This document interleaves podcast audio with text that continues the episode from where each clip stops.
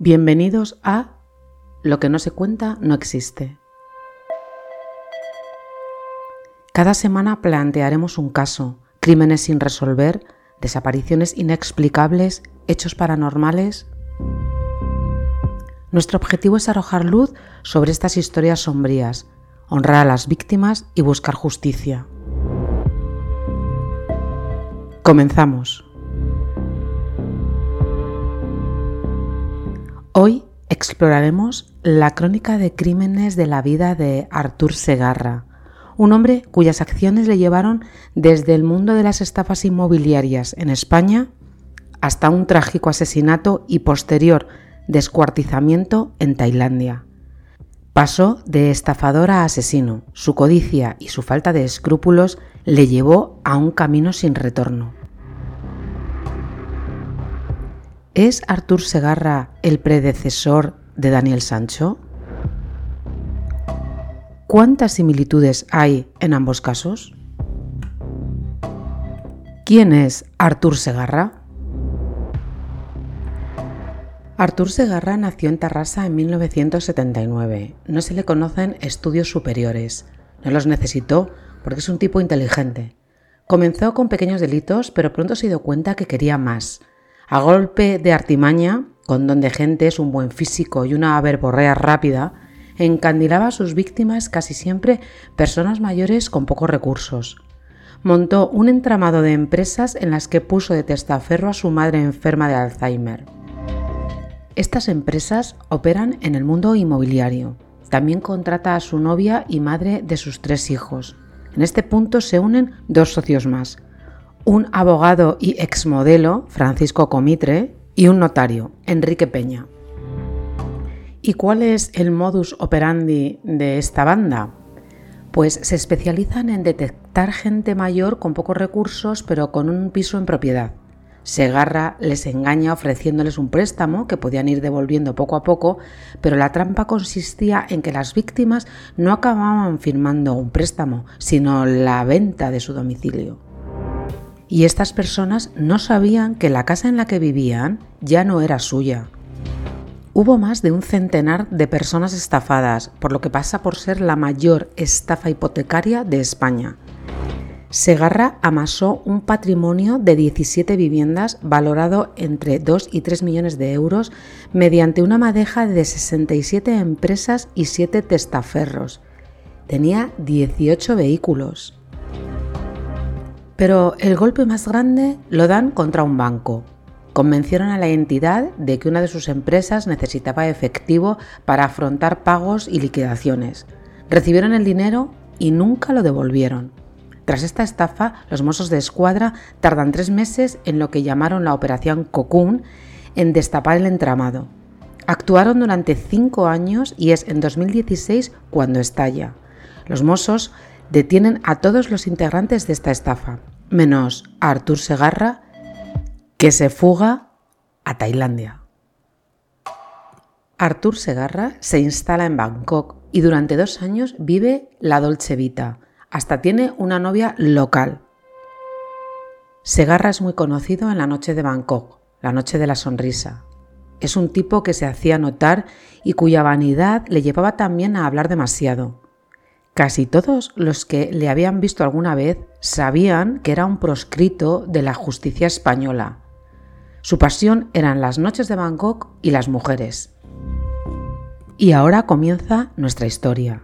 En esos días también está en Bangkok David Bernard, un leridano de 39 años. Es ingeniero informático por la Universidad de La Salle. Ha cursado másters de dirección de empresa en la Universidad de Berkeley y en el IS Business School. Es un reputado consultor que trabaja para empresas energéticas en todo el mundo, como Roland Berger, Globe Telecom o The Boston Consulting Group. Después de haber trabajado para prestigiosas empresas norteamericanas, Bernal abandona Boston en 2012 y emprendió su aventura asiática. Desarrolló casi todo su trabajo en Indonesia. Llevaba cuatro años viviendo en Singapur, pero en 2015 se estableció en Tailandia. David Bernard tenía un sueño, aunque más bien parecía un objetivo. A todo el mundo les decía que se retiraría a los 40 años con el dinero suficiente para disfrutar a lo grande. Decía que tenía un millón de dólares. Se paseaba por Bangkok hablando de ello y quizás ese fue su error. Lo repitió en muchas ocasiones y donde nunca debió de hacerlo.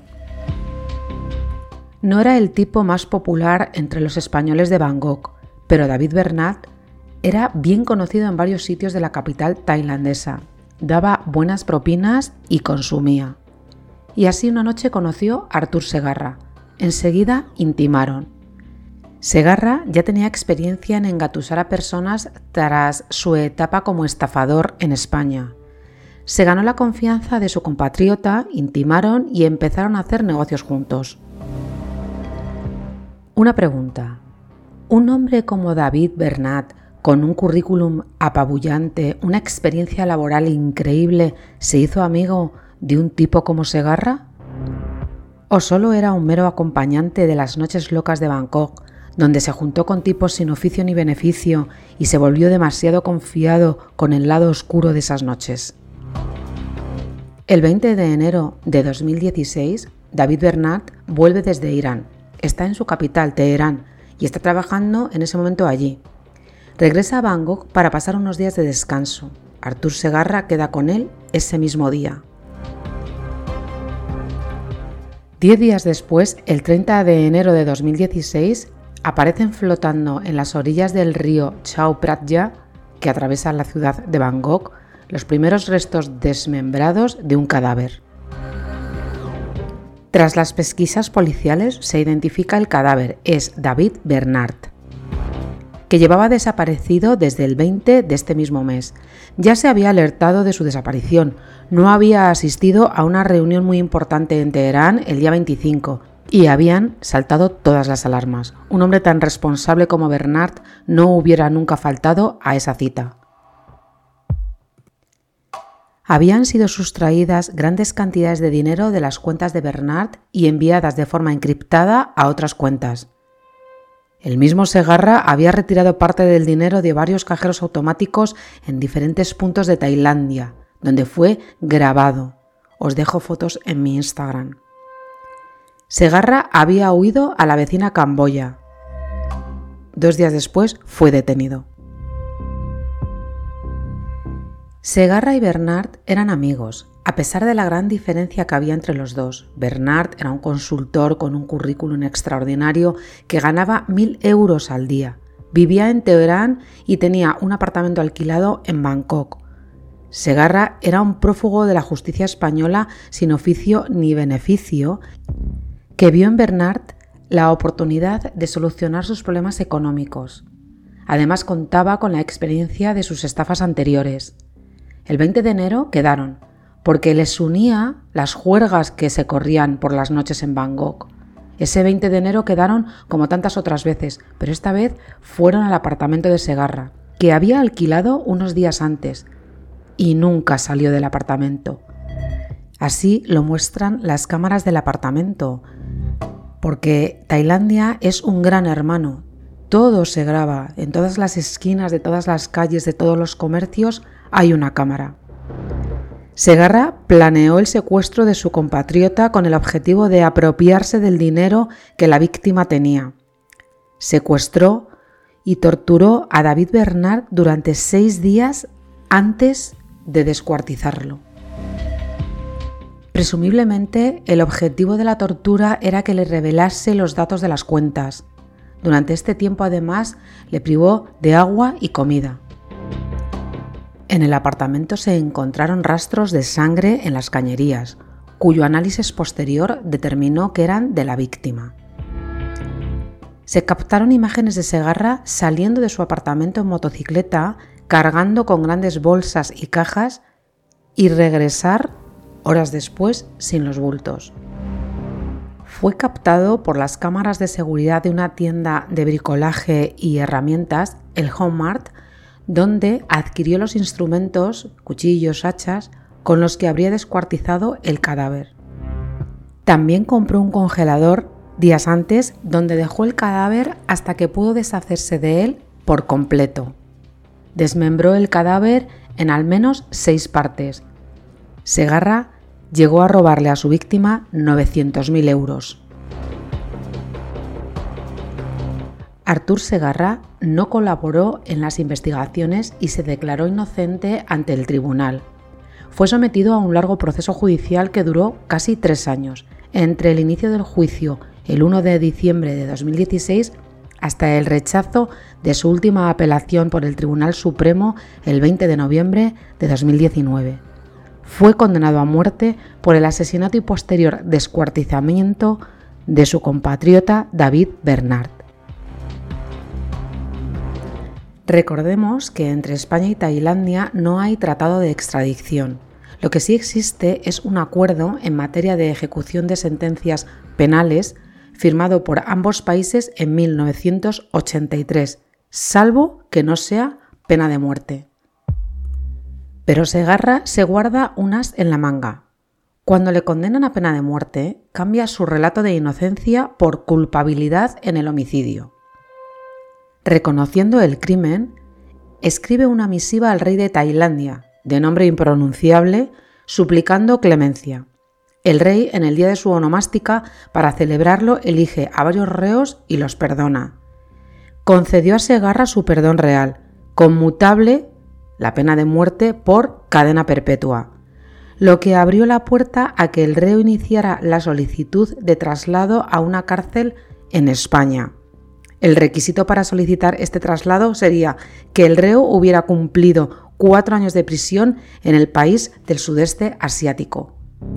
Segarra llevaba ocho años en prisión, por tanto podría pedir ya la extradición y sería para principios del 2024. Si finalmente se acuerda esta extradición, Segarra debería rendir cuentas con la justicia española por ser el cabecilla del entramado criminal de la conocida como Operación Cocum. Sus estafas en España ascienden a más de 3 millones de euros. Un detalle de este personaje es que estando en la cárcel de Tailandia, consiguió montar una ONG con la que logró obtener 6.000 euros de subvención que el gobierno español destina a sus súbditos condenados a muerte en el extranjero. Las similitudes o paralelismos entre el caso de Daniel Sancho y el de Artur Segarra son al menos inquietantes. Tanto el caso de Daniel Sancho como el de Artur Segarra son crímenes cometidos en Tailandia, en la isla de Praga y Bangkok respectivamente, y cometido por españoles. En ambos casos los asesinos confesos mantenían una relación de amistad con sus víctimas. En los dos casos, los crímenes se cometen después de una discusión. Las víctimas son asesinadas y descuartizadas. Sus restos son abandonados en diferentes lugares transportados en bolsas de basura. Son captados por cámaras de seguridad. Compran en tiendas de bricolaje cuchillos y material para cometer los crímenes. El móvil principal del asesinato es el dinero, aunque la motivación sea distinta, porque en el primero es el chantaje y en el segundo es el robo, el fondo es el dinero. Son jóvenes y bien parecidos, aunque de perfiles distintos, sobre todo en su crianza y familia, pero sus capacidades intelectuales son perfectamente normales. El acto de descuartizar a las víctimas después del asesinato puede estar asociado con características de sociopatía, sadismo o trastornos de personalidad. El descuartizamiento es un acto extremadamente violento y perturbador que sugiere un alto nivel de brutalidad y falta de empatía del perpetrador. Este tipo de mutilación responde a diversas motivaciones. Uno, la defensiva, hecha con la intención de facilitar el traslado del cuerpo, dificultando o impidiendo su identificación y así ocultar las evidencias. Dos, la agresiva, forma de agravio post-mortem contra una víctima de homicidio. La tercera sería la ofensiva, homicidio necrosádico eh, cometido con un contexto simbólico sexual. Y por último, la necromaníaca, mutilación hecha con el deseo de obtener un trofeo o un fetiche. Esta similitud entre estos dos asesinos la destaco por el acto en sí extremadamente violento y perturbador. Las motivaciones que hay detrás de un descuartizamiento son muy complejas. Los individuos con rasgos psicopáticos como la falta de empatía, el comportamiento manipulador, la impulsividad, la insensibilidad, pueden estar más inclinados a cometer actos extremadamente violentos y deshumanizantes. Estos dos crímenes atroces ponen de manifiesto la importancia de abordar seriamente las implicaciones psicológicas, forenses y criminológicas de tales actos. La frivolidad ante estos casos no hace justicia a la gravedad de los crímenes ni al sufrimiento de las víctimas y sus familias. Es fundamental que la cobertura mediática y el debate público se enfoquen en comprender las complejidades de la psicopatía, la violencia criminal y la justicia penal, con el fin de promover un mayor entendimiento y empatía hacia todas las partes involucradas. Me despido de vosotros con mi frase favorita, que los malos no se crucen nunca en nuestro camino. Muchas gracias y hasta la próxima.